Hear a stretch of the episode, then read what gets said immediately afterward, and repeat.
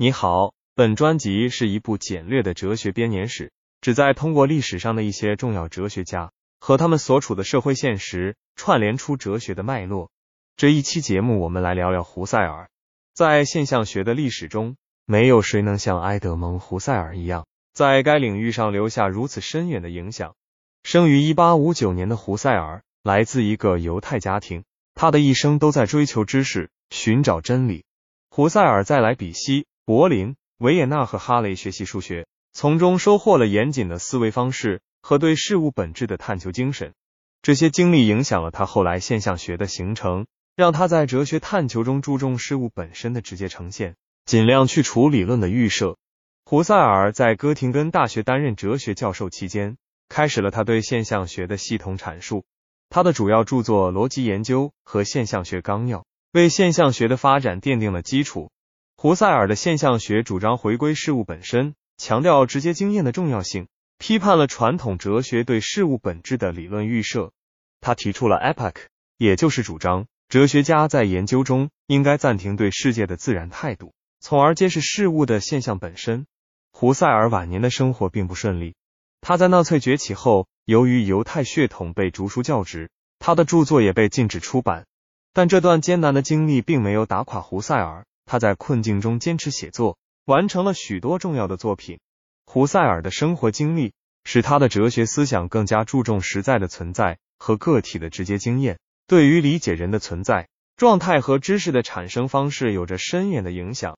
胡塞尔在哲学史上的地位不言而喻，他被誉为现象学的创始人。他的思想对后世产生了深远影响，不仅在哲学领域，也在社会科学、心理学等诸多领域都有所体现。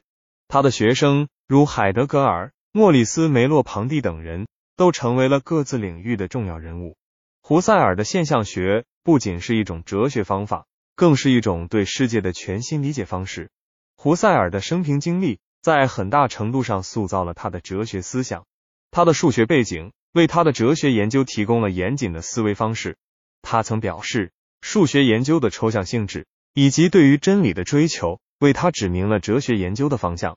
这种早年的学术训练对胡塞尔后来的现象学有着深远影响，使他在研究哲学问题时始终强调对事物本质的深入挖掘和理解。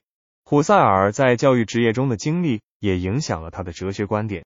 在哥廷根大学任教期间，他接触到了广泛的哲学问题，这也是他开始系统发展现象学的地方。在这个阶段，他对于哲学的理解更加深化。他开始倾向于从事物本身出发，探索事物的现象本质。胡塞尔晚年遭遇的困境对他的思想也产生了影响。在纳粹崛起后，他被剥夺了教职，被禁止出版著作。这种压迫使他更加坚定的追求知识和真理。在困境中，他继续写作，完成了许多重要的著作。这一阶段，胡塞尔的哲学思想进一步强调了对于实在存在的理解和尊重。他的这种态度。在他的学生中也得到了传承和发扬。总的来说，胡塞尔的生平经历深深的影响了他的哲学思想。他的数学训练、教育职业以及晚年的困境，都使他更加注重对事物本质的理解和揭示。他的这些经历使他的现象学充满了生活的痕迹，也使他的思想具有深远的影响力。